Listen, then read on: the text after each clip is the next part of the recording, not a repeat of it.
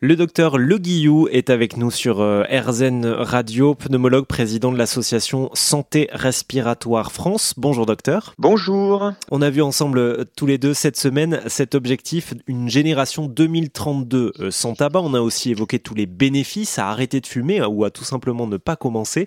Si on s'intéresse justement à, l'arrêt du tabac, quels sont les, les bons réflexes à adopter, les premiers gestes quand on veut arrêter de fumer? Bien sûr, poser sa cigarette, on imagine, mais comment est-ce qu'on tient en tout les premiers jours D'abord, félicitations pour cette démarche de volonté euh, d'arrêter de fumer. Ensuite, euh, c'est pas parce qu'on a envie que c'est simple d'arrêter.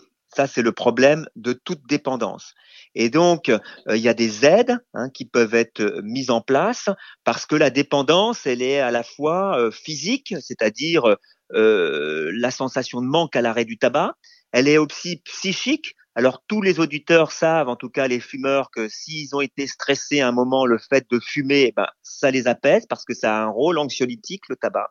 Et puis la dépendance comportementale, c'est tout ce qui tourne autour du tabac, euh, qu'on en ait conscience ou pas, c'est-à-dire euh, la cigarette avec son café, c'est-à-dire euh, l'apéritif avec des amis, la récompense le soir après sa journée de travail, etc.